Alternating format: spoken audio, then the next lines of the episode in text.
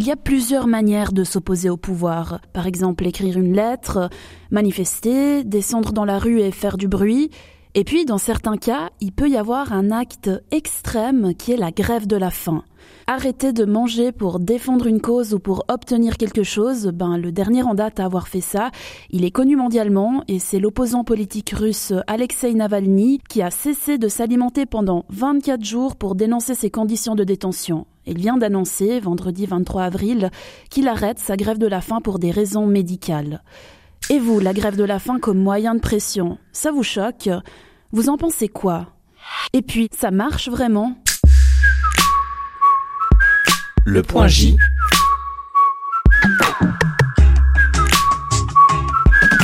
avec Juliane et Johanna Siméon Germanos, directrice du département de sciences sociales de l'École normale supérieure, professeure de sciences politiques qui a plus particulièrement travaillé sur les grèves de la faim. Alors, dans cet épisode, j'ai appris que le traitement que les autorités réservent à une ou à un gréviste de la faim est un bon révélateur du degré de liberté dans un pays.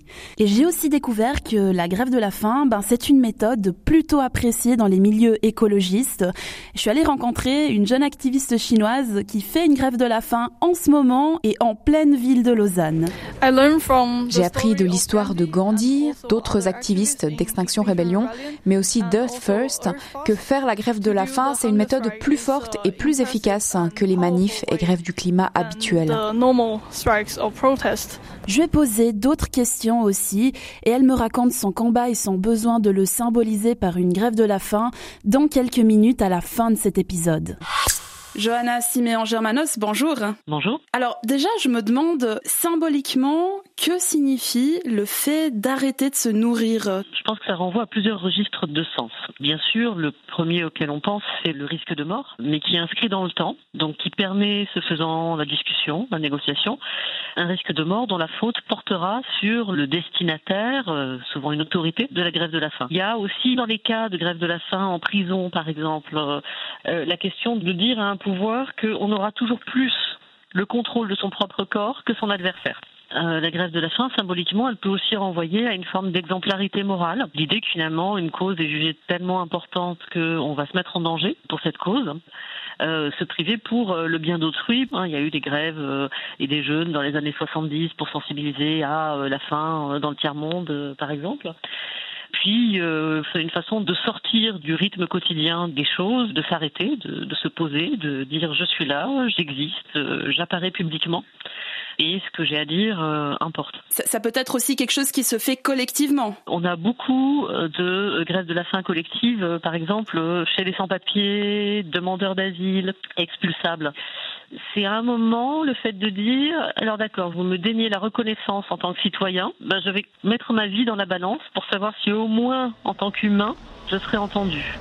Depuis samedi matin et pour six jours, trois jeunes gens font une grève de la faim silencieuse dans le jardin du comptoir. Ça, c'est une archive de la télévision de 1975 euh, à Fribourg. Le but de leur action, informer la population sur la non-violence, les dangers de l'armement en Suisse et dans le monde. Ces trois grévistes dont on parle, deux femmes et un homme, ben, ils renvoient au mouvement hippie et altermondialiste des années 60 et 70, mais on sait que ce moyen de pression est plus ancien. Johanna Siméon Germanos, la grève de la faim, quand est-ce que ça naît en fait? Le mot, lui, en tout cas, il est très clairement attesté à partir du 19e siècle dans plein de langues européennes, hein, Hunger Strike, Hunger Strike, grève de la faim, Sciopero della fame. Et après, euh, on en trouve dans les prisons russes. Bon, de toute façon, dans les prisons, il y a clairement une longue histoire, mais on en trouve dans les prisons russes fin 19e de gens qui protestent contre le tsar, qui ont été mis en prison pour des causes politiques. Et puis, c'est l'entrée ensuite dans le début du XXe siècle avec les deux groupes qui véritablement inaugurent le moyen. Hein. D'une part, les suffragettes euh, britanniques, euh, notamment à partir de 1909, elles demandent donc l'accès au droit de vote. D'autre part, les nationalistes irlandais. Ce moyen de protestation est-ce qu'ils marchent euh, vraiment? Enfin, je veux dire, les autorités, elles cèdent. Est-ce que c'est vraiment efficace la, grève de la faim? Ça dépend vraiment du type d'enjeu. Si vous faites une grève de la faim contre la faim dans le monde, euh, vous aurez peut-être alerté les consciences, vous n'aurez pas aboli la faim dans le monde, et en même temps, alerter les consciences euh, fait aussi partie de vos objectifs. Donc, un moyen se juge pas forcément uniquement à est-ce que j'ai obtenu exactement ce que je demandais, mais est-ce que j'ai fourni un martyr à ma cause, même si c'était pas forcément pour ça qu'on commençait la grève de la faim? Est-ce que j'ai interpellé euh, les consciences? Est-ce que euh, euh, j'ai donné une image désastreuse du pouvoir qui est mon adversaire? C'est vrai que la grève de la faim, ça apparaît un peu comme le dernier moyen qui reste quand on n'aura pas le nombre avec soi, quand on n'aura pas la possibilité de la violence avec soi non plus. Il y a des cas dans lesquels euh, ça, ça marche, il y a des cas dans lesquels euh, les gens meurent et n'obtiennent même pas euh, ce qu'ils souhaitaient.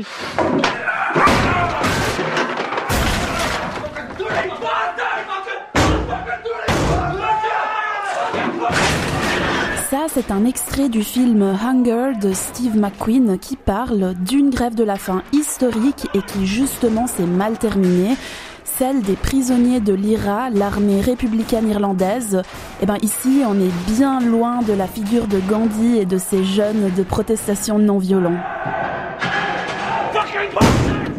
Ce qui est frappant, hein, c'est le cas, disons, dans les démocraties occidentales où quand même euh, une grosse dizaine de personnes va euh, trouver la mort. Et ça montre aussi ce que c'est que peut-être l'effet de, de monter aux extrêmes dans une grève de la faim, de soutien collectif aussi des, euh, des camarades de lutte. Euh, on a des choses assez proches dans les prisons turques euh, parmi les grévistes de la faim kurdes, du PKK ou des défenseurs de la cause kurde cette forme de jusqu'au boutisme, euh, refuser de porter les vêtements euh, de l'administration pénitentiaire euh, et errer nu sous des couvertures en ayant couvert les murs des cellules d'excréments, donc dans un refus absolu de l'emprise du pouvoir de l'administration carcérale sur, sur ces grévistes.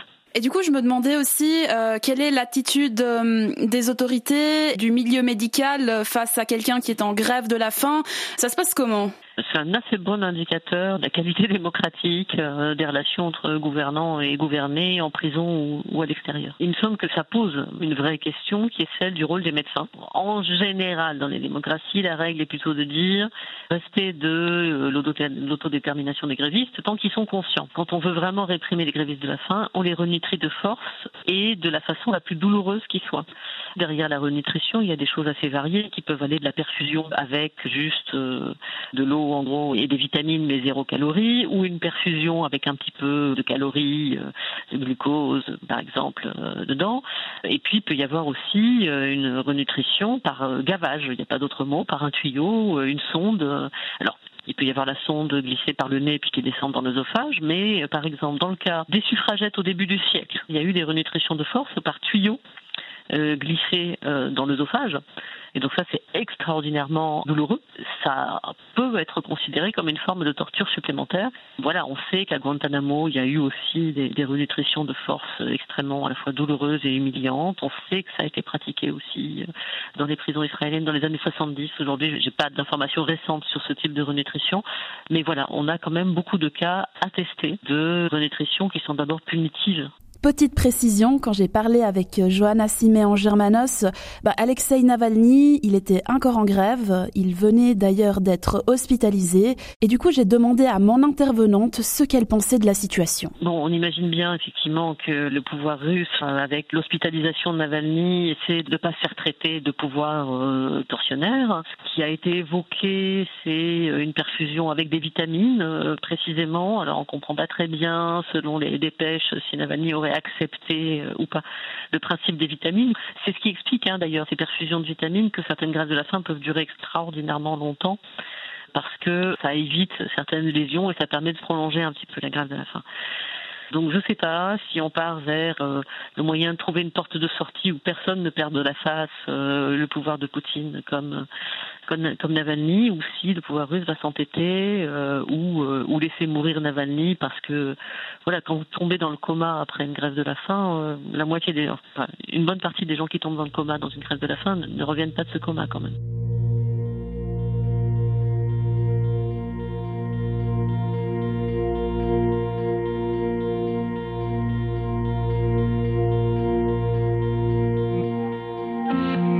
Tout cas, en discutant avec Johanna Siméon Germanos, j'ai compris qu'il y a vraiment des myriades de grèves de la faim et souvent ça concerne des gens normaux comme vous et moi.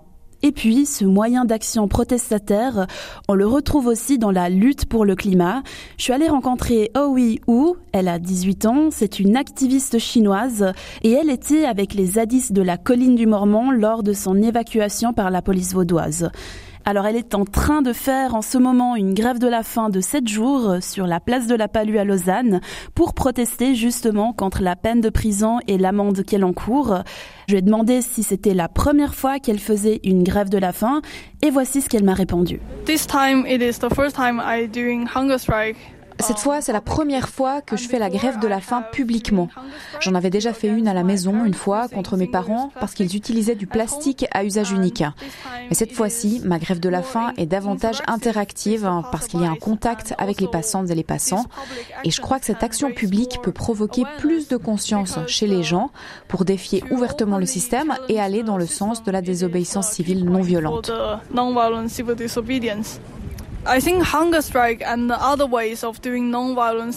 Je pense que la grève de la faim et les autres méthodes de désobéissance civile non violente nous mettent dans une position humble.